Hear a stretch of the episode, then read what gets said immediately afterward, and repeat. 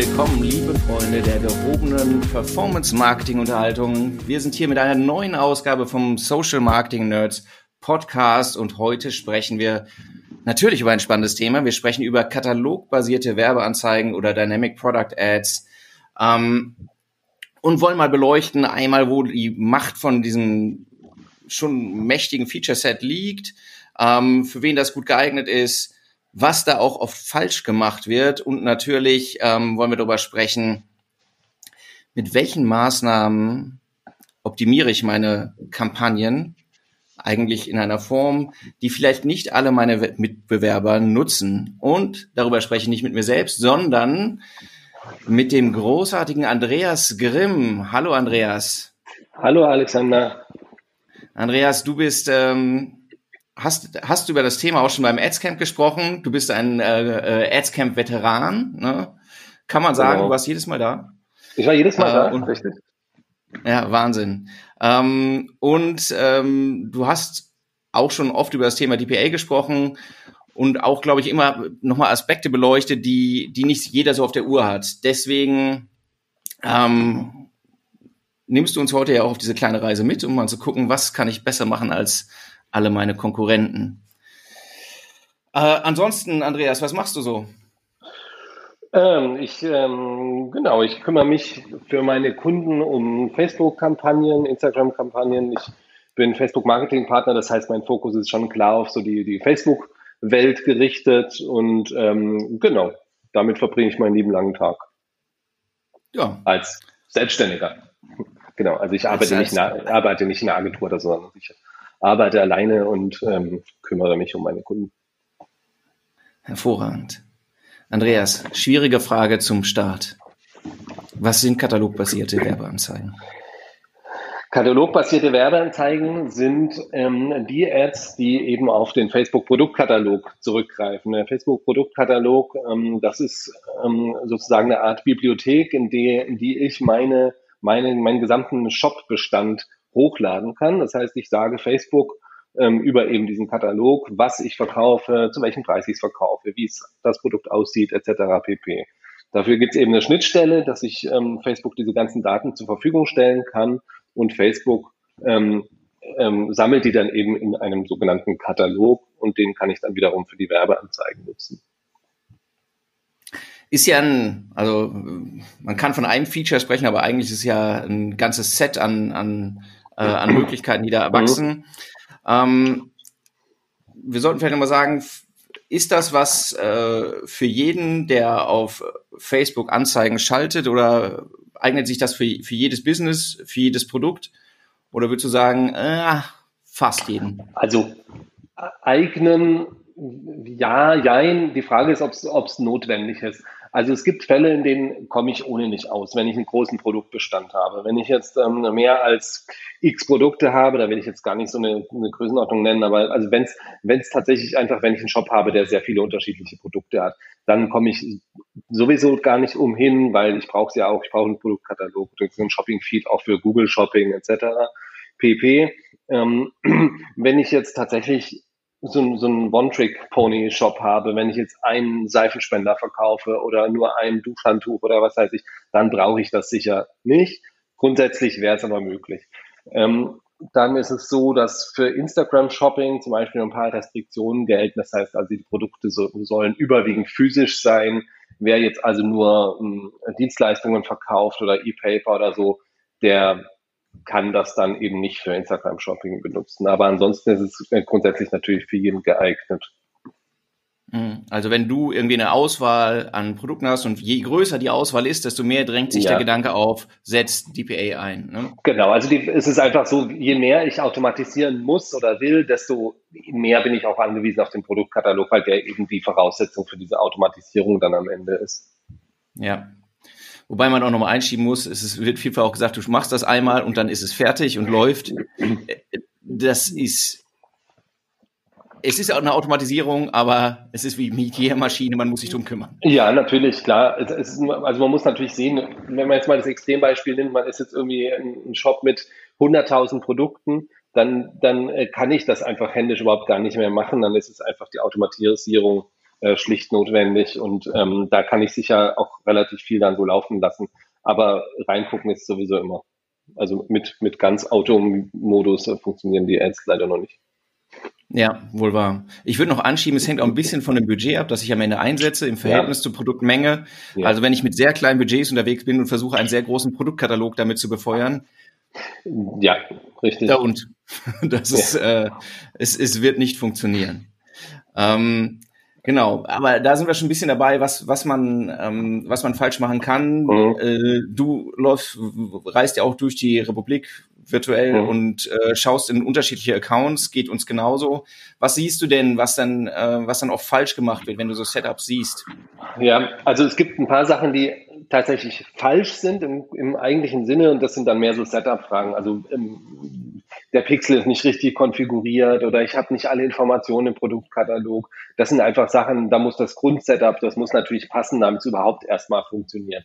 Ähm, was man darüber hinaus oft sieht, sind Sachen, die jetzt nicht falsch sind, sondern die einfach noch nicht optimal sind. Das heißt also, wenn ich zum Beispiel ähm, Facebook ein, ein, ja, ein Feed zur Verfügung stelle, in dem alle Produkte drin sind und dann mache ich nichts weiter damit. Sprich, also ich äh, unterteile den nicht nochmal in, in Produktgruppen ähm, und, und ähm, variiere da nicht meine Ansprache je nach Produktgruppe und so weiter und so fort. Das ist jetzt nicht klassischerweise falsch, weil es geht ja, man kann es ja machen, aber ähm, es ist einfach nicht eine optimale Nutzung. Also es sind so vielleicht diese beiden Felder. Einmal so das eher doch technische Setup, das muss natürlich einfach funktionieren oder da kann man sich auch noch ein bisschen optimieren über das, über die Basis-Setups hinaus. Das andere ist dann wirklich so die, die kreative Nutzung auch oder die, das Ausschöpfen der Möglichkeiten, die einem das Ganze bietet. Ja, absolut. Tatsächlich muss man, muss man stark unterscheiden. Ähm, aber wenn wenn die DPA, wenn die katalogbasierten Werbeanzeigen nicht vernünftig performen, ist halt in, in vielen Fällen tatsächlich so, dass, dass das Setup entweder äh, nach, nach unserer Erfahrung entweder nicht genug segmentiert ist, da ist nicht, nicht genug optimiert worden oder auch schon gesehen tatsächlich, es ist ähm, extrem granular gestaltet, aber das Media Budget passt ja. nicht dazu. Ja, oder das Media-Budget passt nicht und es ist gar nicht gestaltet, dann ist, und, und man hat einen Shop, der jetzt nicht irrsinnig viel Traffic generiert, dann hat Facebook einfach sehr wenig Anhaltspunkte der Algorithmus, wohin sie optimieren müssen. Das heißt, also der Algorithmus marschiert ja auch immer erstmal los. Ähm, hat so einen Kompass in der Hand und, und, und versucht natürlich die Ergebnisse zu finden und da braucht er aber schon so ein bisschen ähm, Direction auch. Also wenn, wenn ich, die kann ich ihm geben über sehr viel Traffic, also sehr viele Signale über einen Pixel, dann weiß er ungefähr, in welche Richtung er laufen muss ähm, oder übers Budget, dann kann er einfach sehr viel ausprobieren. Wenn ich beides nicht habe, dann wird es schwer. Ja, letztlich bewegt sich in diesem Rahmen. Entweder ich brauche Publikum, dafür brauche ja. ich Budget. Und wenn, also je weniger Publikum und je mehr Produkte, ja. umso schwieriger wird das Ganze am Ende. Ähm, aber ähm, wir gucken ja gleich, wie sich das Ganze nochmal gut ähm, optimieren lässt.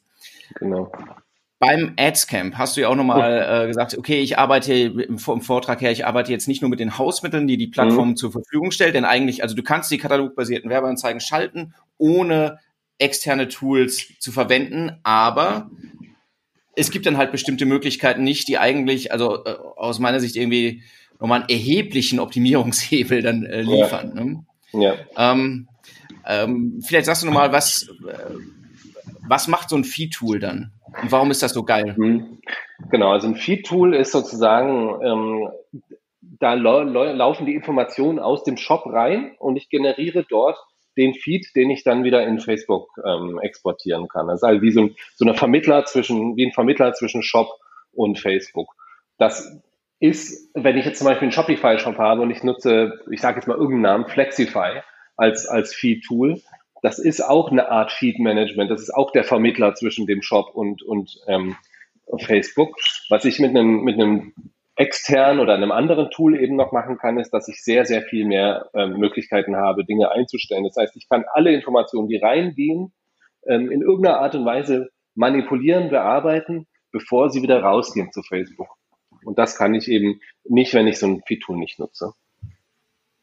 Das ist wahr. Das ist tatsächlich auch in einem und, und man, man, wenn man das nicht nutzt, muss man einfach sagen, kann das Ganze trotzdem gut funktionieren? Also schon viele Shops ja. gesehen, die auch ohne, ohne Feature sauber funktionieren, aber einige Hebel ähm, stehen nicht zur Verfügung. Und wenn man sich das so vorstellt, äh, durch das Feed-Tool gebe ich ja auch so ein bisschen Guidance. Was ist mir wichtig? Ne, der, der sage ich der Maschine ja noch mal ein bisschen zum Beispiel hier, das sind die Produkte, an denen ich vielleicht am meisten verdiene. Schieb die doch mal, pack die doch genau. noch mal zusammen und so weiter. Dinge, die sonst nicht möglich wären. Und ich gebe eben, also ich, ich sage der Maschine ja, okay, das ist mir wichtig und ich gebe auch so natürlich ein bisschen Hilfestellung durch die Segmentierung und kann hinterher eben auch sehen, okay, was lohnt sich denn gar nicht und wo muss kein Media-Budget auch draufgelegt werden. Ne? Und das ist ja auch, ähm, das ist in der Form sonst so nicht ganz so möglich. Genau. Ähm, hm? ähm, du hast das bei deinem, bei deinem Vortrag auf dem Adscamp ja auch so sauber schön gegliedert nochmal, mhm. äh, wo die Hebel liegen. Das eine eben die datenbasierten Hebel, also letztlich ähm, äh, ist das ja ein bisschen mehr die technische Komponente, wie, ähm, wie setze ich das Ganze so auf? Und dann eben auch nochmal die Frage, wie stelle ich es dar am Ende, weil das ja auch so ein mhm. wesentlicher Hebel ist. Ähm, lass uns doch noch das erste Thema angucken, die datenbasierte Optimierung, die am Ende ähm, ja ent entscheidend dafür ist, was kriegt wer angezeigt an der Stelle. Ähm, also ja. also welche welche welche Produkte. Ähm, was was ist denn das erste, was du dann dir dir anguckst? Also das erste, was ich mir angucke, ist ähm, welche Informationen bekomme ich aus dem Shop überhaupt? Also wie ist der Masterfeed, nenne ich es jetzt mal. Denn nur die Informationen, die dort drin sind, kann ich am Ende auch an Facebook übergeben, beziehungsweise ähm, soll ich dann auch an Facebook übergeben. Denn das ist auch eine Sache, die man relativ häufig sieht, ist, ähm, im Shop sind unendlich viele Informationen, an Facebook gehen aber dann nur die Basisinformationen, also keine Kategorien, keine Farben, keine Muster, keine Größen, was weiß ich. Diese Informationen sind im Shop ja alle da. Das heißt also, was ich als erstes mache, ist, dass ich ähm, tatsächlich alle Informationen, und zwar wirklich alle, da gibt es auch gar nicht zu viel oder so, ähm, ähm, in, den, in den Feed mit reinnehme und ähm, dort dann eben äh, weiterverarbeite.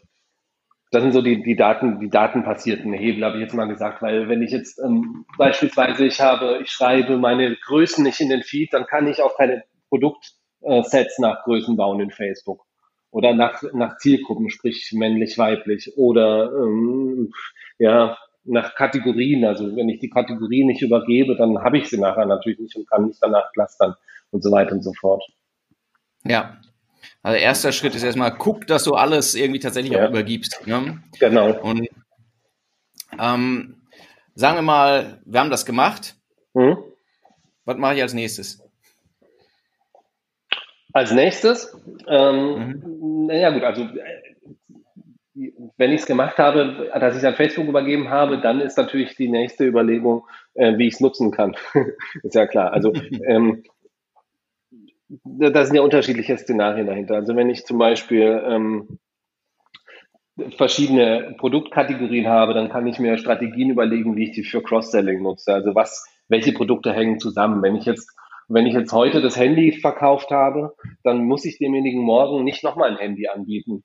Wird er wahrscheinlich nicht kaufen. Aber was ist mit der Handyhülle? Was ist mit ähm, einem Displayschutz etc. pp. Also diese, diese ganzen Sachen. Und das kann ich ja super ähm, abbilden über genau diese Kategorien. Ähm, hm? ist krass, ne? Es liegt eigentlich nahe, trotzdem passiert es ganz oft nicht. Dabei ist es das, was du auch ja. also normal machen würdest, wenn du dein Geschäft aufbaust, würdest du ja auch wenn ich in den Laden käme, ja, habe da letzte Woche was bei dir was gekauft, persönlich, ja. würdest du auch nicht sagen, willst du noch ein Handy? Ja. So, ne? Das ist irgendwie so ein, so ein Hygienethema, wo sich Leute dann irgendwie automatisch auf den Algorithmus verlassen, dass der es von selbst macht, aber er macht es nicht. Man muss es ihm schon sagen. Ja, genau. Und, das, und dafür sind natürlich eben genau diese katalogbasierten Kampagnen ähm, prädestiniert für. Ja. Ähm, Du hast ja auch nochmal, du hast nochmal ein Thema, da würde ich gerne noch mal ein bisschen näher drauf eingehen, äh, nochmal auch länger ähm, äh, dich damit beschäftigen mit dem Thema Custom Labels. Ne? Mhm. Ne? Weil, ähm, also ehrlich gesagt, ich sehe das nur in einem Bruchteil von den Kunden, die wir uns angucken, mhm. dass das tatsächlich Verwendung findet.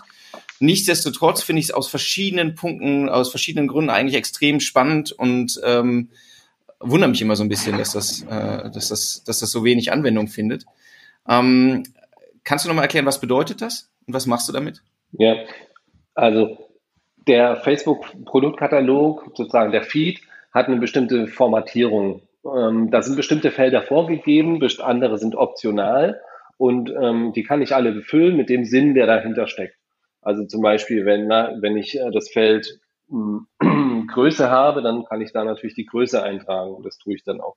Dann gibt es allerdings eben noch Freitextfelder, sogenannte Custom Labels, und zwar fünf Stück, die kann ich völlig frei verwenden. Also kann ich einfach zusätzliche Informationen, die ich in die anderen Felder nicht unterbringen kann, ähm, die kann ich da dann unterbringen. Und sollte ich. Und was, was wäre was wär ein Anwendungsfall dafür? Hm. Ähm, Anwendungsfälle gibt es ziemlich viele. Ich kann zum Beispiel, also eine Sache, die ich beim, beim Adscam vorgestellt habe, war, dass, dass ich das Label Topseller dort reinschreibe. Also wenn ich weiß, ein bestimmtes Produkt oder mehrere bestimmte Produkte sind die Top 20 der verkauften Produkte in meinem Shop, dann kann ich genau diese Informationen in den Produktkatalog schreiben lassen, durch das Feed-Tool zum Beispiel. Ähm, und dann wiederum ein Produktset erstellen, das mir das filtert. Das heißt, in Facebook habe ich dann Filter, zeige nur die Produkte an, die das Label Produkt äh, Topseller enthalten und kann dann nur die Top 20 Produkte aus meinem Shop zum Beispiel in einer Ad bewerben oder in einem Ad-Set bewerben. Ähm, zum anderen kann ich äh, die Custom Label, und das geht eben mit, mit vielen ähm, anderen Feldern nicht aus dem Katalog, kann ich für die Betextung in meinen Ads verwenden. Das heißt, ich kann in die Custom Label zum Beispiel auch Textfragmente reinschreiben oder Emojis oder da weiß der Teufel und die dann wieder als, als dynamische Betextung in meinen Ads verwenden. Das geht zum Beispiel bei dem Feld Größe oder so jetzt nicht, weil das nicht, nicht auswählbar ist in dem Ad-Template. Aber so könnten wir bei einer Aktion mhm. zum Beispiel auch runterzählen, ne? Also zum Beispiel auf, auf Genau, also man kann, man kann sehr viele verschiedene Anwendungsfälle finden, wie man, äh, wie man diese Betextung dann verwendet. Ich kann zum Beispiel sagen, meine Ads sollen sollen sich, die, die Texte sollen sich jeweils auf das Produkt beziehen. Das geht im Standardfall ja auch schon mit dem Namen, aber vielleicht ist der Name der, der, der, der Name aus dem, das, also der Produkttitel sozusagen nicht sehr sprechend. Da kann ich hier den einfach noch ein bisschen sprechender machen, mit Emojis skanieren oder mit zusätzlichen Informationen. Ich kann ähm, in meinem, in meinem Feed-Tool einstellen, dass sich der Text, der dort hinter steckt, äh, täglich ändert, indem ich zum Beispiel so einen Countdown erstelle, nur noch fünf Tage, spare X, nur noch vier Tage, spare X, so dass ich nicht jedes Mal die Ad ändern muss, sondern dass diese Arbeit eben im Feed-Tool gemacht wird und der Feed dann sozusagen sich, sich jeden Tag ändert mit den Informationen, die dahinter stecken. Ähm, es ist erstaunlich, wie viele Leute täglich dann neue Ads erstellen. Ja. Oder die Ad editieren oder wie auch immer. Aber das ist, also das ist halt tatsächlich auch so ein, ein kleiner Kniff, den man jetzt nicht, den man jetzt auch nicht, muss man auch dann irgendwie drauf kommen, ja, ja, es ist ein super Ding. Das nochmal zu dem Thema Topseller, weil mhm. ich finde, das, das ist halt, es klingt auch total naheliegend, passiert halt selten, aber es ist auch gerade, wenn, wenn, ich finde es gerade spannend, wenn jemand noch nicht, wenn jemand sagt, okay, den Kanal erschließe ich mir vielleicht neu. Es sind, ich habe vielleicht ein großes Sortiment, ich gehe nicht mit dem riesen Budget raus und diese Guidance zu geben, nicht zu sagen, hier Algorithmus, schau mal aus meinen 24.000 Produkten, was funktioniert ja jetzt gut mit kleinem Budget. Das ist halt ja. schwierig. Ne? Und dann kann ich halt, wenn ich schon weiß, was die Leute nachfragen werden, mutmaßlich, das mag sich ja mag sich von Plattform zu Plattform unterscheiden, aber äh, grundsätzlich hast du ja irgendwie mit einem kleinen Teil der Produkte machst du den größten Umsatz. Ähm, ist das natürlich ganz, äh, ist das natürlich extrem spannend. Ähm, also ja. das ist was ich immer empfehlen. Funktioniert auch tatsächlich bei mir oft mit am, am, am besten diese Topseller und das gesamte ähm, Thema, man kann es ja auch noch erweitern, es sind ja wirklich nicht nur Topseller, sondern ich kann das ja auch als Ausschluss verwenden, dass ich dann Produkte einfach aus dem Katalog ausschließe oder aus meiner Bewerbung, von denen ich weiß, dass sie jetzt vielleicht nicht so direkt aus dem Feed weggekauft werden oder die jetzt eben nicht die Topseller sind oder die sehr, sehr günstigen Produkte, wo, wo ich einfach weiß, die kriege ich nicht profitabel jetzt in dem Sinne verkauft und so weiter. Also man kann, man kann dieses Grundprinzip ja wirklich für sein Geschäft total adaptieren, aber ähm, sich darüber mal Gedanken zu machen, lohnt sich auf jeden Fall. Ja, weil du, du kannst ja auch darüber nachdenken, okay, bei welchen Produkten habe ich jetzt, wenn ich das weiß, eine höhere Marge? An welchen Produkten werde ich besonders viel verdienen? Äh, also sind die Möglichkeiten sind ja echt äh, endlos. Ne? Die, ja. man, muss, man muss sich Gedanken machen. Genau, das ist das, man, man muss einerseits wissen, dass es geht, das, da helfen wir ja jetzt. Und dann muss man sich hinsetzen und sich wirklich mal die Use Cases für sich anschauen. Also wie im E-Commerce, im, im, klassischen hast, hat man oft das Problem mit, mit hohen Retourenquoten. Jetzt kann ich mich natürlich hinsetzen, einfach mal gucken, welche Produkte, es bringt mir ja nichts, wenn ich Produkte auf Facebook total gut verkauft kriege und 70 Prozent werden davon zurückgeschickt. Da habe ich am Ende nichts von. hm, dass ich mir solche Sachen, solche Aspekte mal angucke und zum Beispiel Produkte mit einer sehr hohen Retourenquote auch wieder ausschließe. Oder ja, Marge, genau. Also wenn ich jetzt einfach sehe, ich, ein Produkt ist ähm, sehr günstig, also eine, eine, eine, ein T-Shirt für 15 Euro, das kann vielleicht für mich nicht so attraktiv sein, das zu bewerben auf Facebook, wie halt eben jetzt, ähm, jetzt ein Hemd für 70 Euro oder so, sage ich mal. Also sich einfach diese Gedanken mal zu machen, ähm, das lohnt sich auf jeden Fall. Ja, gerade, gerade was du sagst, noch zum Thema Retourenquote, dann denken viele, ja klar, die Retour kostet mich was, aber die führt ja auch den Algorithmus ein Stück weit in die Irre, weil der weiß ja, ja nicht, also der Pixel weiß nicht, dass nee. was, äh, dass eine genau. Retour vorgenommen wurde und genau. optimiert dann letztlich in der Richtung, oh, Warenkorb geht immer höher, Warenkorb geht immer höher. Klar, ja. weil die Leute zwei, drei Produkte äh, äh in den Warenkorb legen, die Hose in ja. L, XL, XXL. Genau. Ne, die, die optimistische, die Wunschgröße und die realistische. Und äh, und der Algorithmus denkt, geil, ich habe gerade irgendwie für 300 Euro Hosen an eine Person, die ja. so und so ist, verkauft. Ne? Und das ist, ja. das sind halt, und dann läuft das Ding halt schief. Ne? Und sukzessive immer weiter. Genau. Ja, absolut. Auch das kann ich halt, dieses Problem kann ich damit nicht komplett covern, muss man sagen, ne? aber nee. auf jeden Fall schon mal effektiv angehen. Ähm, das ist ja auch, ähm, genau, wir haben eben schon mal kurz über das Thema mhm. Saisonalität auch gesprochen, mhm. ne, wo du dann, was du auch noch gesagt hattest hier, wir arbeiten mit einem Countdown auf was hin und mhm. wir können das sogar textlich auch, äh, anfassen. Das finde ich, das ist halt auch ein, so ein Punkt, wo gerade wenn du halt sagst, du testest viel, du machst jetzt eben nicht eine Anzeige, die geht auf, äh, auf den, keine Ahnung, auf deinen Aktionstag oder auf den ähm, du hast, glaube ich, als Beispiel Muttertag oder sonst was, sondern du hast jetzt 30 oder so, dann äh, wird das ja schon Mühe, wenn du sagst, die ja, editierst die alle. Genau. Ne? Das ist schon, äh, schon krass. Ja, ähm, also kurz gefasst, ne, da sind ähm, die Basisarbeit ist natürlich überhaupt erstmal alle Felder zu haben und sozusagen mhm. sauber, sauber zu segmentieren, Größen und so weiter. Ähm, äh, und dann eben liegt so ein Stück weit die Magie noch darin, dass man eben sich Gedanken macht und diese, diese Custom-Labels auch für sich genau. erschließt und nutzt. Ne? Das genau. Ist, äh, ja, also das, da gibt es da gibt's auch kein, kein One-Size-Fits-All oder so, weil das ist natürlich jedes, jedes Geschäft ist sehr unterschiedlich. Aber ja. ähm, da muss man sich einfach mal hinsetzen und sich, sich ein paar Gedanken zu machen. Also was, was bei mir wirklich so immer mit die größten Hebel sind, sind die, sind die Topseller. Das funktioniert sehr gut. Und sich über die, ja, bei den, über die Preise sozusagen Gedanken zu machen. Also muss ich Produkte für 15 Euro bewerben auf Facebook? Kriege ich das profitabel hin? Ähm, genauso auch im Retargeting. Wir reden jetzt allgemein über DPA. Das ist jetzt nicht nur Prospecting, sondern auch das klassische Retargeting. Bringt's ja. was, einem Warenkorbabbrecher für einen Schlüsselanhänger von drei Euro zu retargeten oder schließe ich diese Leute lieber aus? Weil ich es einfach nicht, ne? Retargete ich, retargete ich nur Personen, die sich Waren im Wert von mindestens x Euro in den Warenkorb gelegt haben. Solche, solche ja. Sachen einfach. Ja, und da muss man auch sagen, tatsächlich, das ist halt dann, da geht's von der Strategie dann eben auch über, über die Anzeigen hinaus, finde ich immer. Es macht keinen ja. Sinn, die zu bewerben. Es macht natürlich durchaus Sinn, dass die Leute solche Schlüsselanhänger kaufen, aber das muss ich dann eben nicht über die Anzeigen regeln, sondern muss ich halt ja. das Upselling im, im, äh, im Shop eher gewährleisten. Du hast 123 Euro ausgegeben, komm, leg noch, nimm noch die 1,99 dazu oder was weiß ich. Ja, ich meine, es gibt, es gibt natürlich, es gibt natürlich Anbieter, die schaffen es mit sehr niedrigpreisigen Produkten profitabel auf Facebook unterwegs zu sein. Dann, dann spricht ja auch nichts dagegen, das zu retargeten. Aber ich sage mal, im klassischen E-Commerce, wo ich eine relativ breite Preisspanne habe von, vom Nerz, nein, Nerz jetzt nicht, Nerzmäntel ja. gibt's nicht mehr, aber von irgendwelchen teureren Produkten bis halt so, so klassische Mitnahmeartikel, äh, dann, dann, ja. da, dann brauche ich diese, diese Kassengreifartikel natürlich nicht, nicht äh, auf Facebook bewerben.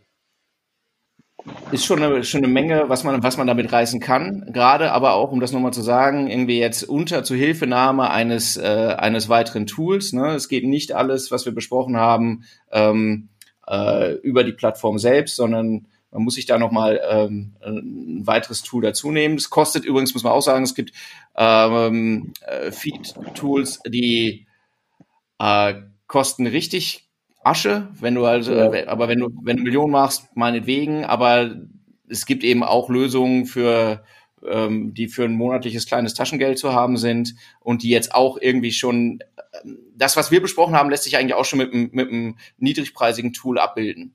Muss man sagen. Genau. Ich meine, also muss ja, wenn ich jetzt ein Amazon bin oder, oder About You oder sowas, dann habe ich so oder so ein Feed-Management-Tool und zwar eins, was dann auch teurer ist, weil ich natürlich eine jede Menge Produkte habe, die da verwaltet werden müssen. Dann stellt sich die Frage gar nicht, ob ich eins verwende. Wenn ich jetzt ein, ähm, ich habe einen Shopify-Shop oder, oder einen WooCommerce-Shop oder was weiß ich, da muss ich ja für die Plugins, die ich dort nutze, für, um den Feed zu generieren, in der Regel auch ein paar Euro bezahlen. Ja. Die kann ich, die brauche ich dann nicht, wenn ich ähm, bezahlen, wenn ich, wenn ich so ein Feed-Management-Tool verwende. Und also aus meiner Sicht, man, man kann es ja auch jetzt, äh, muss ja jetzt nicht geheimniskrämerisch sein, das kostet so um die 50 Euro, 60 Euro. Ja. Wenn ich natürlich einen riesen Produktbestand habe, wird es auch ein bisschen teurer. Aber das ist jetzt was, was, was ein Shopbetreiber, der auch Geld verdienen will auf Facebook, dann auch hat. Also man muss ganz klar sagen, wenn ich, wenn ich, wenn ich am Ende sowieso im Monat äh, nur, nur 200 Euro an Werbebudget ja. zur Verfügung habe, dann werde ich, äh, werde ich jetzt mir nicht noch 50 Euro für das, für das äh, Feed-Management-Tool vielleicht zulegen. Aber dann habe ich jetzt, muss man auch ehrlich sagen, nicht extrem hohe Ambitionen, dass mein Shop irgendwie äh, wie Hulle läuft. Also dann, ja, dann werde ich, dann werde ich auch nicht 10.000 Produkte im Shop haben, sondern dann mache ich das wahrscheinlich eher alles alleine und kann dann auch die, kann dann auch die Anzeigen manuell bedienen. Ja.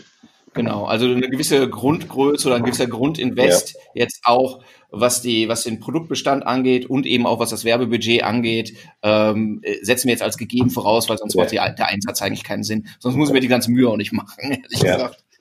Ähm, das sind alles so Hebel, die jetzt eben ähm, äh, Überlegungen, die ich im Vorfeld machen muss, die man, die, die der Nutzer eigentlich nur dadurch spürt, dass wir halt ähm, die, die Produkte gruppieren ähm, in, in einer Form, die für uns und für den Nutzer Sinn macht, also für uns wirtschaftlich, für den Nutzer vielleicht eben auch durch, die, durch den Kontext, den wir geben. Ähm, jetzt ist ja immer noch die Frage, wie sieht das Ganze dann aus? Ne?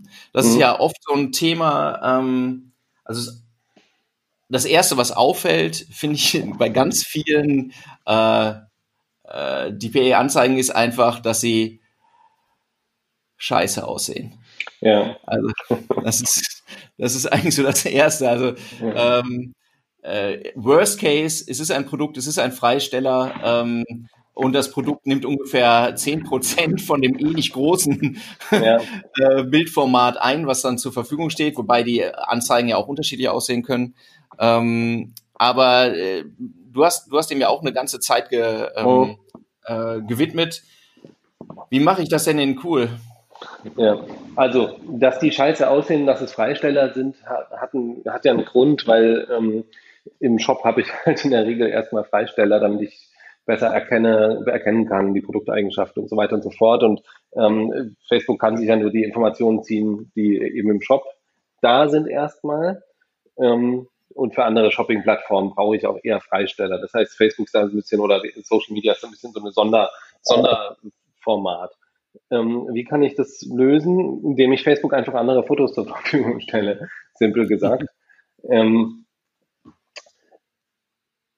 genau, also ich kann, ich kann natürlich Facebook auch ein Feed geben oder in den zusätzlichen Bildern mit, mit also da gibt so optionale Felder, Additional Images, in dem ich ähm, andere Bilder zur Verfügung stelle, also eben so Lifestyle-Bilder, wo das Produkt eher so in Szene gesetzt ist oder, oder ist gerade im im, im, im Prospecting, also wenn ich, wenn ich Leute erstmal auf meinen Shop aufmerksam machen will, dann ähm, ist das schon sinnvoll, mit, ähm, mit jetzt ja, ästhetischeren Bildern auch zu arbeiten.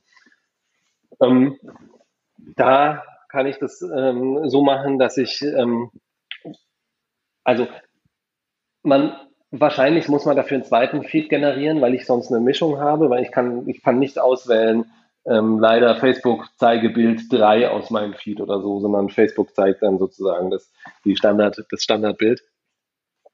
Daher muss ich dann einen zweiten Feed erstellen, in dem ich nur diese Lifestyle-Images ähm, einbinde. Ganz einfach, mhm. unterkom unterkomplex ausgedrückt. Mal ganz so einfach. Man muss, mhm. Ja, das stimmt. Mhm. Man muss, glaube ich, nochmal sagen, warum ist die Situation so unterschiedlich? Warum sagen wir für die Plattform, ähm, ist es sinnvoll, nochmal andere Bilder zu verwenden. Denn wenn ich, wenn jemand irgendwie bei, bei Google unterwegs ist, sucht irgendwie die blaue Jeans oder ja. sowas, der, der, der hat halt diesen, diesen Intent schon. Ja. Und, und Shopping ist nicht gleich Shopping. Wir, gerade wenn wir im Prospecting sind, wollen wir ja erst dieses, dieses Bedürfnis wecken.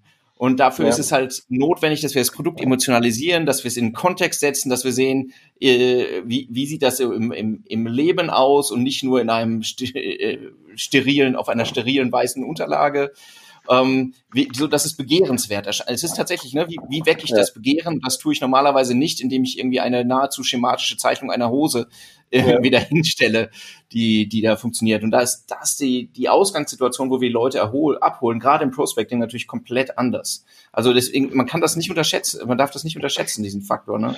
Genau. Also, so, also das ist ein, aus meiner Sicht oder meiner Erfahrung ist das ein Hebel. Das ist erstaunlicherweise muss man sagen, so, dass auch blöde Freisteller ganz gut funktionieren können. Das ist ja. vielleicht so die, die, die, die gute Nachricht an der Sache. Aber man hat da halt einfach nochmal Möglichkeiten, wie man es einfach noch besser machen kann. Und das ist ja. natürlich einfach cool. Das ist neben, neben dieser, neben dem Intent ist es halt auch einfach eine, die Frage, wie ich im Feed überhaupt wahrgenommen werde. Wenn ich jetzt natürlich, man kann auch Produktfreisteller, es gibt, ich habe schon coole Ads mit praktisch nur Freistellern gesehen, wenn ich ähm, da hervorsteche, prima, aber in der Regel ist es, falle ich doch einfach mehr auf, wenn ich ein ansprechendes Bild habe. Und wir sprechen ja auch über, über Ansätze, die du fahren kannst, die vielleicht nicht jeder jetzt macht. Ne? Ja. Weil 90 Prozent der Läden fahren halt die normalen Bilder, die, die auch bei Google durchlaufen. Da, ja, ähm, natürlich. Also genau, das hat natürlich auch damit zu tun, dass hier jetzt wirklich mal auch ein paar Zusatzaufwände entstehen. Das ist jetzt nichts, was ich mit Klick, Klick ähm, äh, dann so hinkriege. Aber gerade, gerade wenn, man, man muss das ja auch nicht für alle Produkte machen, aber man kann sich zum Beispiel ein, wir haben ja über die Topseller gesprochen, ich, warum muss genau. ich das, ich muss das ja nicht für die Low 90 Prozent machen, sondern für die Top 10 oder Top Absolut. 20 oder wie auch immer. Wenn ich, wenn ich die Produkte einfach mal gucke, mir anschaue, die ich eher am meisten verkaufe, dass ich mir da dann die Mühe mache, ähm, die in einen, die, die dann vielleicht in einen extra Katalog oder einen extra Feed ähm, zu, zu nehmen und da halt eben dann ein paar coole Bilder habe. Ja, ähm, wobei man auch, um das nochmal zu sagen, auch wenn man schöne Lifestyle-Bilder hat, das Produkt muss gut zu sehen sein. So, nur, nur, nur, das ist trotzdem ja. ein Thema. Ja, also das ist genau, das ist so over promise and under deliver. Man muss natürlich das, was man, was man verspricht, muss man dann auch anbieten äh, im Shop. Also man sollte die Leute natürlich jetzt nicht mit, mit falschen Erwartungen auf seine Seite locken. Das wird nicht funktionieren. Ja, ich kann die Leute auf die Seite kriegen, aber es kauft halt keiner. Ja, genau. Das, ähm, bezahlt habe ich trotzdem für die Leute. Also ähm, dann ist ja auch noch ein bisschen die Frage, haben wir noch, haben wir noch gar nicht gesprochen, Werbeformat und, und Ziel. Inzwischen, du kannst ja auch ähm, katalogbasierte Werbeanzeigen nicht allein jetzt mehr auf, also du kannst ja nicht nur Katalogverkäufe inzwischen als Ziel auch äh, auswählen. Wie ist deine Erfahrung? Was ähm, fährst du immer Karussells, fährst du Collection oder mhm. ist, ist dir das wurscht? Ähm, na, wurscht ist es mir nicht. Ich probiere es schon immer aus und ähm, es ist tatsächlich auch nach, von Shop zu Shop immer ein bisschen unterschiedlich. Womit ich tatsächlich am Anfang keine guten Erfahrungen gemacht habe, waren die Collection Ads und die funktionieren mittlerweile wahnsinnig gut in fast allen ja. Shops. Ähm, das ist also was, was ich immer machen würde, vor allem weil da, weil da halt einfach ähm, das von, von, den, von Bildformaten auch gut funktioniert. Ich habe, wenn ich so ähm, Square Images habe, also eins zu eins Bilder, die ich ja in der Regel für Facebook verwende, ähm, die sind halt, da ist, das ist wirklich blöd bei Facebook. Ähm, wenn ich Einzelbilder im Katalog basiert bewerbe, dann haben die immer noch dieses Breitformat und dann habe ich einfach wirklich so ein, so ein Bildmaßproblem. Ja. Und das kann ich ein bisschen umgehen, wenn ich, wenn ich eben Collection Ads verwende. Davon abgesehen, dass er einfach schon, schon ein gutes für so Storytelling auch gut funktionieren und gerade diese Segmentierung nach nach Produktgruppen oder, oder Zielgruppen oder was auch immer, also Anwendungsfällen meines Produkts, ähm, da besonders gut funktioniert. Was auch ähm, sonst noch, was ich sonst noch ganz gut im Einsatz habe, sind dieses neue, neue in Anführungszeichen Dynamic Formats, dass Facebook einfach dynamisch selbst entscheidet, ob es als Karussell oder als Collection Ad ausgespielt wird, je nachdem, wie der Nutzer, dem es gerade angezeigt wird, ähm, historisch interagiert hat, mit welchem Format. Ja, Hast du da ähm, Erfahrungen oder Erkenntnisse, dass das, dass das erst ab einem, ab einem bestimmten Media-Budget gut funktioniert oder einfach läuft einfach insgesamt gut? Oder du hast einfach immer riesiges Budget? Ja, also tatsächlich habe ich keinen Shop, der jetzt mit so ganz kleinen Budgets arbeitet. Ähm, deswegen kann ich jetzt da nicht so viel zu sagen, aber ich, ich, ich sehe da nicht, nicht unbedingt die Korrelation zwischen Budget und ähm, und Format, sondern das ist mehr dann, mehr dann, was verkauft der Shop oder ist. Mhm. Also es, es funktioniert, es, man kommt einfach ums Testen nicht umherum, weil man kann sich zehn Weisheiten ähm, zurechtgelegt haben, beim elften Kundenshop, was auch immer funktionieren sie dann doch nicht. Ja. Du, wir haben jetzt eben darüber gesprochen, wie, wie, wie arbeiten wir mit den coolen Lifestyle-Bildern. Mhm. Ähm, sagen wir, die haben wir jetzt nicht. Ja. Also die haben wir einfach nicht. Ja. Ähm, oder der Kunde genau. hat sie nicht. Und, mhm. ähm, und wir eignen uns jetzt auch nicht als Bademodenmodel und können sie nicht selber machen. Also was machen wir? Ja, also das ist tatsächlich ein Problem, was eher große Kunden haben. Ähm, die dann nicht die, die dann nicht so die, die Flexibilität haben, einfach mal in den Innenhof vom, vom Office zu gehen und das Produkt einfach zu fotografieren. Tatsächlich würde ich in den meisten Fällen sagen, ja, dann mach doch bitte einfach die Bilder. Und ähm, es ist ja so, dass, dass lustigerweise authentische Bilder oft besser funktionieren als die super glossy ähm, Shooting-Bilder. Wenn das jetzt nur aber alles nicht geht, warum auch immer, zum Beispiel, weil die Abstimmungswege einfach sehr kompliziert sind oder whatever, dann kann ich immer noch sozusagen die Facebook-eigenen Optimierungsmöglichkeiten nutzen. Also Facebook bietet mir Frames und dynamische Inhalte, die ich, äh, die ich da in meine Bilder ein, einbinden kann. Und das ist dann immer noch besser als nichts, weil ich dann einfach ja, noch ein paar lebendige Elemente drin, drin habe, außer meinen Freistellern. Ja, also man muss sie nicht kahl lassen. Es gibt nee, Möglichkeiten nee. auch auf der Plattform. Genau. Und das hat halt, genau, also einfach jetzt aus bildästhetischen Gründen würde ich das, würde ich das dann empfehlen, weil sonst einfach, gerade wenn ich jetzt eine Hose habe, die so von, die so von oben nach unten habe ich rechts und links wahnsinnig viel Weißraum, das sieht einfach nicht schön aus und den sollte ich dann einfach irgendwie füllen, damit das Auge sich freut. Yes. Und es sind ja auch Informationen, die ich unterbringen kann. Ja, richtig. Da kann ich ja auch noch. Das äh, ist das eine. ja, so genau. Das ist das eine. Das andere sind ähm, das, was ich dann in jedem Fall äh, empfehlen würde. Eigentlich jeder Shop hat ja unterschiedliche äh, Bilder für ein Produkt, also verschiedene Produktansichten, verschiedene Perspektiven und so weiter und so fort. Dass ich nicht nur ein Produktbild an Facebook übergebe, sondern eben in den Additional Images alle und äh, dann mit Slideshows arbeitet. Das heißt also, Facebook äh, zeigt dann in so einer Art Slideshow diese Produktbilder hintereinander weg. Und dann habe ich ein bisschen ein lebendiges äh, Bild im Feed, weil es eben sich animiert und sich bewegt. Und ich habe ähm, einfach auch den, den Mehrwert, dass ich, dass ich äh, verschiedene Produktansichten, also das Produkt von verschiedenen Seiten sehen kann. Zum Beispiel. Ja, Absolut. Ne, das, was ihr, ihr würdet im Shop sowieso machen. Ja. Ähm, wir können, wir können sozusagen diese Ebene, wenn die Leute das durchgucken, weiter nach vorne verlagern und ja. erhöhen dadurch die Chance, dass sie sagen, will ich. Unbedingt. Genau, und auch da, und auch da kann man tatsächlich sich sein Produkt angucken und wirklich nochmal überlegen, welche Informationen möchte ich senden. Und ähm, ich kann zum Beispiel ein Produkt aus verschiedenen Perspektiven zeigen. Ich kann aber auch ein Produkt in verschiedenen Varianten zeigen. Also gelbes Hemd, grünes Hemd, rotes Hemd, weißes Hemd blaues Hemd und so weiter. Ja, da muss ich, dann habe ich nicht zehn. Das ist eine Frage, das ist sowieso nochmal auch so ein Optimierungshebel. Wie, wie gehe ich mit Varianten im Shop um? Ähm, ist nochmal ein extra Thema, aber das kann man so auch ganz elegant zum Beispiel lösen, dass ich die Varianten einfach in der Slideshow zeige. Ja. Andreas, wenn ich wenn ich so zusammenfasse, ne? Also, also was wir jetzt so besprochen haben, das erste ist, ja, katalogbasierte Werbeanzeigen ein cooles Tool, wenn ich im E-Commerce bin und wenn ich irgendwie mehr als eine Handvoll Produkte habe, denk ja. mal drüber nach. Je mehr Produkte du hast, desto eher denk drüber nach. Zweitens, durch ein Feed-Tool bekommst du Möglichkeiten, die du sonst auf der Plattform nicht hast. Ja. Drittens, nutz alles, was dir irgendwie zur Verfügung steht. Ja. Ja. So. Oder, oder ich würde sogar noch weitergehen. Versuche es nutzbar zu machen, wenn es sinnvoll ist. Weil wenn, gerade wenn ich, wenn ich jetzt ein größerer Shop bin, dann gibt's ja, dann, ja. dann habe ich ja Möglichkeiten, auch einfach zusätzliche Informationen noch in meinen Masterfeed ähm, zu übergeben. Ja. Also bis ja. hin tatsächlich zu Retourenquoten und, und Marge und solche Sachen können je nach Shop auch wirklich dynamisch aus dem, aus dem BI-Tool oder dem, äh, welchem Tool auch immer übergeben werden. Die kann ich dann einfach schon in den Masterfeed schreiben, muss sie nicht nachher irgendwie umständlich reinmontieren. Also auch das, auch das nochmal zu überlegen, nicht nur das zu nutzen, was da ist, sondern auch was kann ich vielleicht nutzbar machen. Es ist ja auch, da hängt es natürlich auch noch ein bisschen, ähm, also eben mit der mit dem zugrunde liegenden Shopsystem, mit den Informationen, ja. die ich habe, aber alle, die ich, alle Informationen, die ich grundsätzlich habe, sollte ich eben versuchen zu übergeben, überhaupt erstmal, ja. um die ähm, und mir womöglich eben noch die für mich wichtigen Informationen zu beschaffen oder genau. nutz, wie du schon sagst, nutzbar zu machen.